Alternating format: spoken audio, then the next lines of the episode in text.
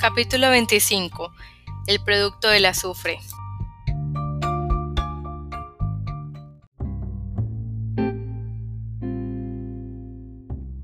Cuando era pequeña, me contaban una historia.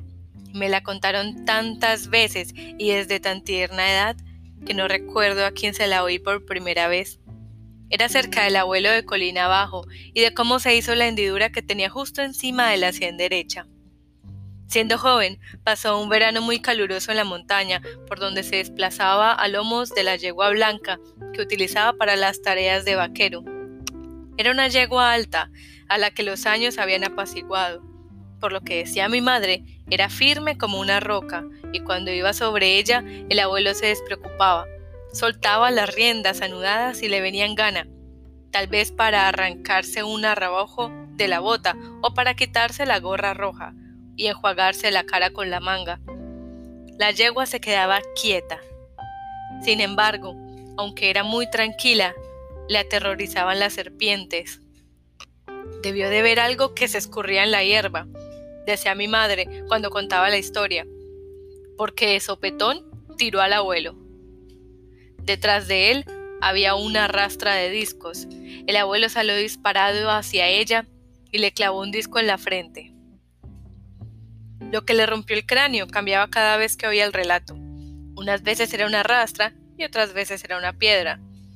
Sospecho que nadie lo sabe con certeza, y apenas recuerda qué ocurrió hasta que la abuela lo encontró en el porche, empapado en sangre hasta las botas. Nadie sabe cómo llegó hasta el porche. Los pasos de arriba quedan a casi 8 kilómetros de casa. Es un terreno rocoso y abrupto, con colinas inclementes que el abuelo no pudo atravesar en el estado en que se hallaba. No obstante, llegó al porche. La abuela oyó un chirrido tenue con la puerta y al abrirla se encontró con el abuelo hecho un guiñapo. Los sesos se le salían del cráneo. Se apresuró a llevarlo a la ciudad y se insertaron una placa metálica. Cuando el abuelo ya se recuperaba en casa, la abuela fue a buscar a la yegua blanca, Recorrió toda la montaña, pero al final la encontró detrás del corral, atada a la valla con un nudo muy complejo que solo usaba el padre de la abuela, llamado Lot. Cuando iba a casa de la abuela a tomar los cereales y la leche prohibidos, a veces le pedía al abuelo que me contara cómo había bajado de la montaña.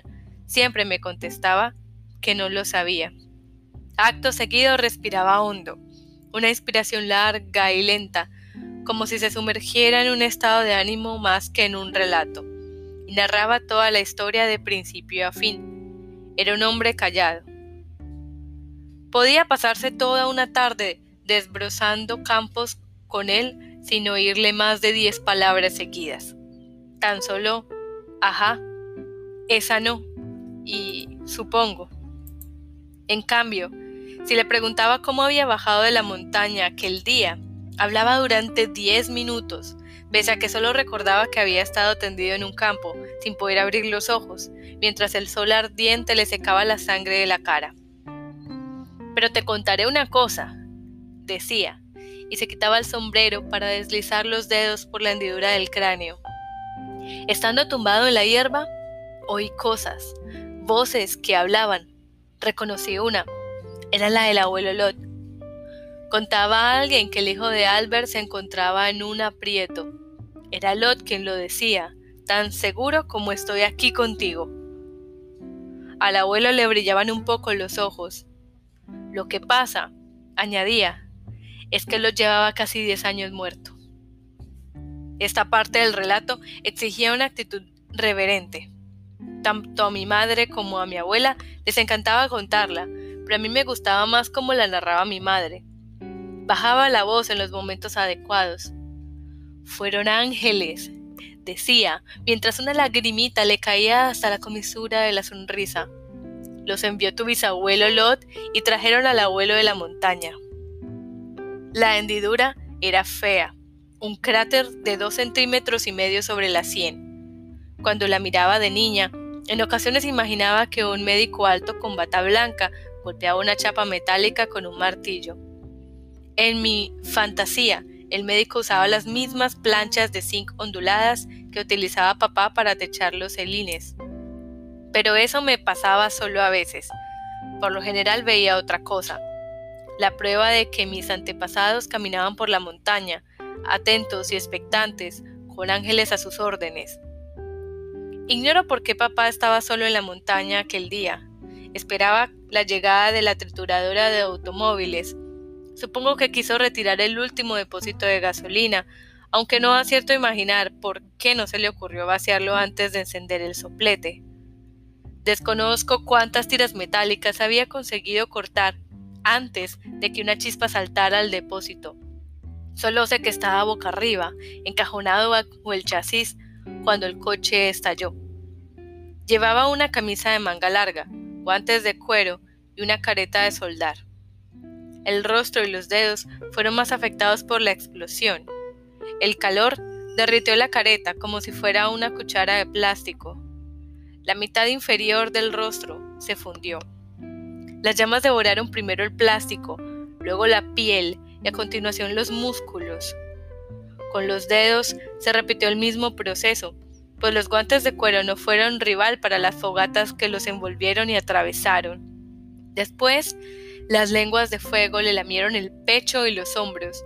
Supongo que cuando salió reptando de debajo del vehículo incendiado, parecía un cadáver más que un ser vivo. No me explico que pudiera moverse, y mucho menos arrastrarse casi medio kilómetro por campos y zanjas. Si un hombre ha necesitado a los ángeles alguna vez, era ese hombre. Contra toda lógica lo consiguió.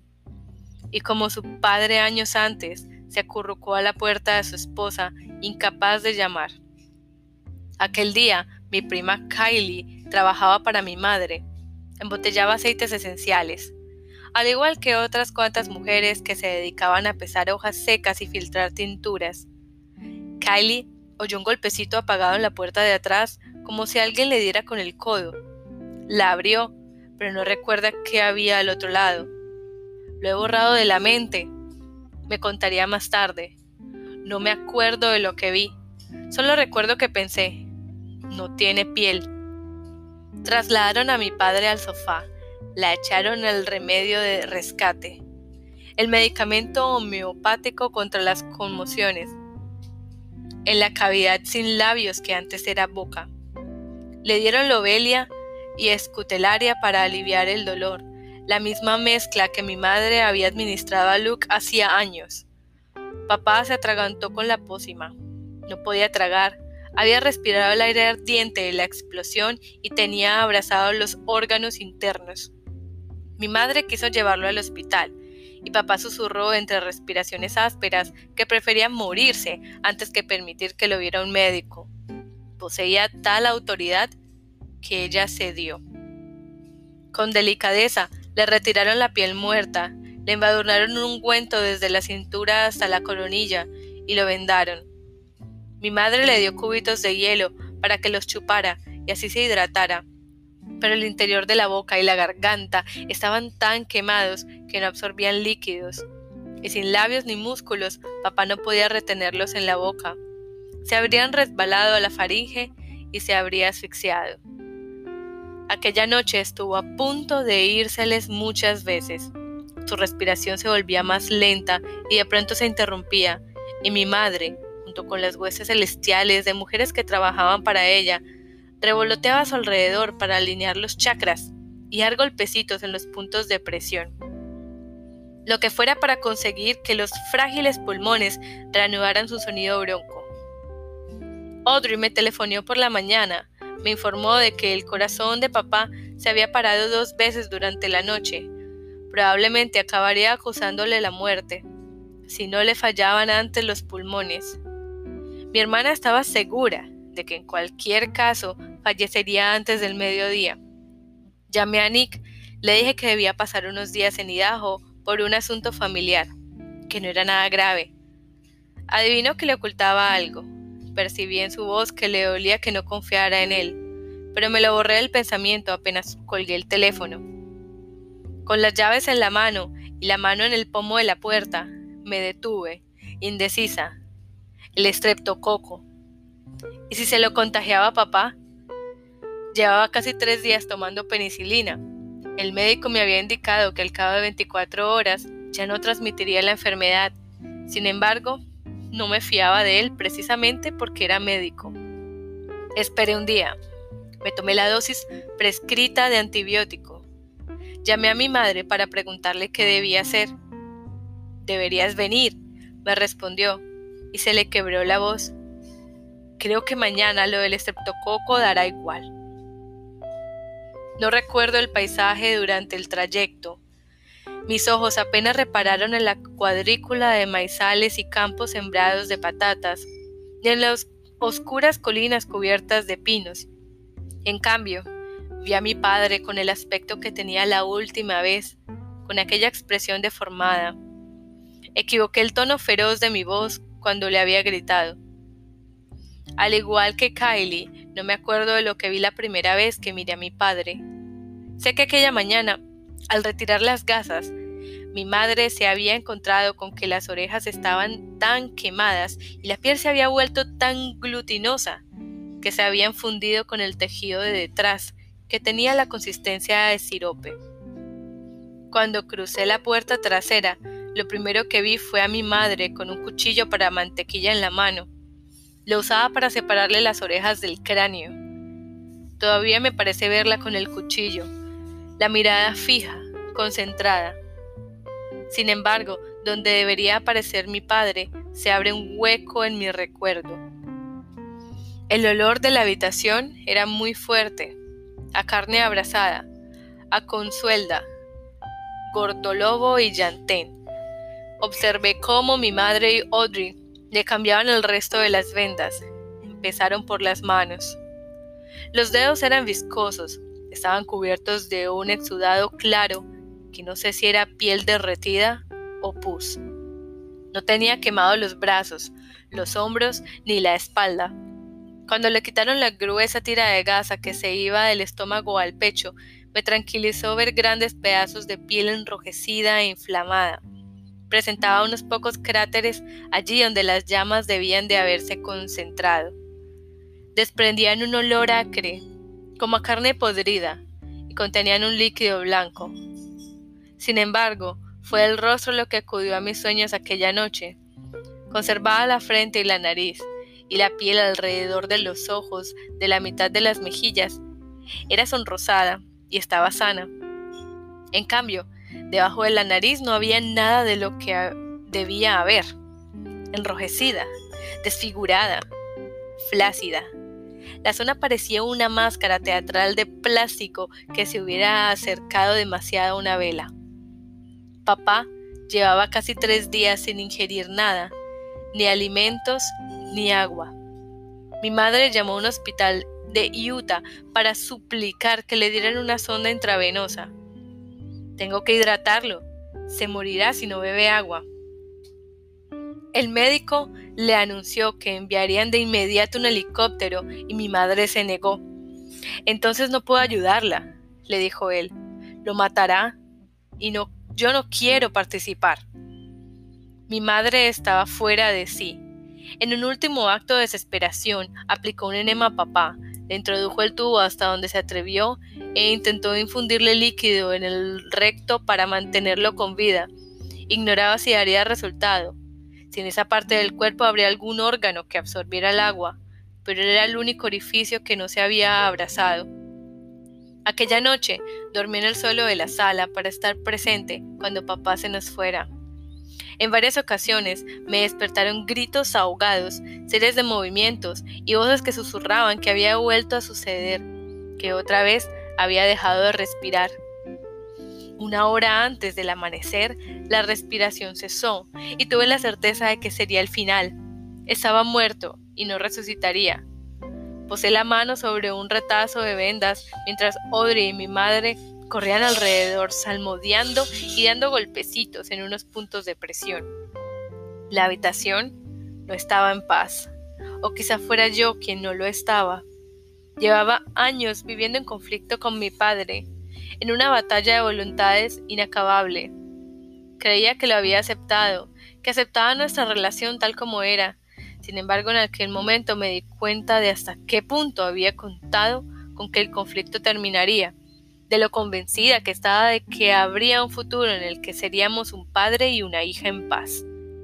Le miré el pecho y recé para que papá volviera a respirar. Al cabo de un buen rato, cuando me disponía a apartarme para que mi madre y mi hermana se despidieran de él, tosió. Un sonido áspero y chirriante como el del papel crepe al arrugarlo. A continuación, igual que a Lázaro redivivo, empezó a subirle y bajarle el pecho. Le dije a mi madre que me iba. Es posible que papá sobreviva, le dije, y si sobrevive, el estreptococo no debe acabar con él. El negocio de mi madre cesó. Las mujeres que tenía empleadas dejaron de preparar tinturas y embotellar aceites para elaborar cubas de un ungüento. La receta con Consuelda, Lobelia, Yantén que había creado para papá. Mi madre se lo aplicaba dos veces al día en el torso y la cara.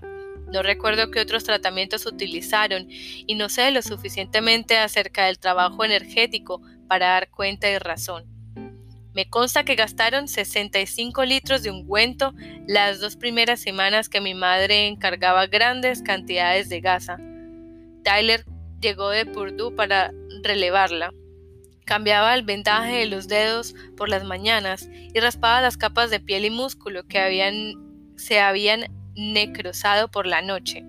Esas curas no hacían daño a papá. Los nervios estaban muertos. Le retiré tantas capas, me contó Tyler, que estaba seguro de que un día tocaría hueso. A papá se le arquearon los dedos, se le curvaron de manera anómala hacia atrás por las articulaciones, debido a que los tendones empezaron a pergaminarse y contraerse. Tyler trató de cerrarle los dedos para alargar los tendones e impedir que la deformidad fuera permanente, pero papá no soportaba el dolor. Volví a Bugsby cuando tuve la certeza de que me había curado la infección. Permanecí a la cabecera de papá, le eché agua en la boca con un cuentagotas y le di de comer purés de verduras como un niño pequeño. Papá casi no hablaba. El sufrimiento le impedía concentrarse. A duras penas acababa una frase antes de que su mente sucumbiera al dolor. Mi madre propuso comprarle medicamentos, los analgésicos más fuertes que pudiera conseguir, pero él rechazó el ofrecimiento. Afirmó que era el dolor del Señor y que lo experimentaría en su totalidad. Cuando me habría ido de Bugs había recorrido todos los videoclubes en 100 kilómetros a la redonda para encontrar una caja con la colección completa de los recién casados, se la enseñé a papá. Parpadeó para indicarme que la veía. Le pregunté si le apetecía ver un episodio. Volvió a parpadear. Introduje la primera cinta en el reproductor de video y sentada a su lado, escudriñé su rostro desfigurado y oí sus gemidos apagados, mientras en la pantalla Alice Crandon demostraba una y otra vez ser más lista que su marido.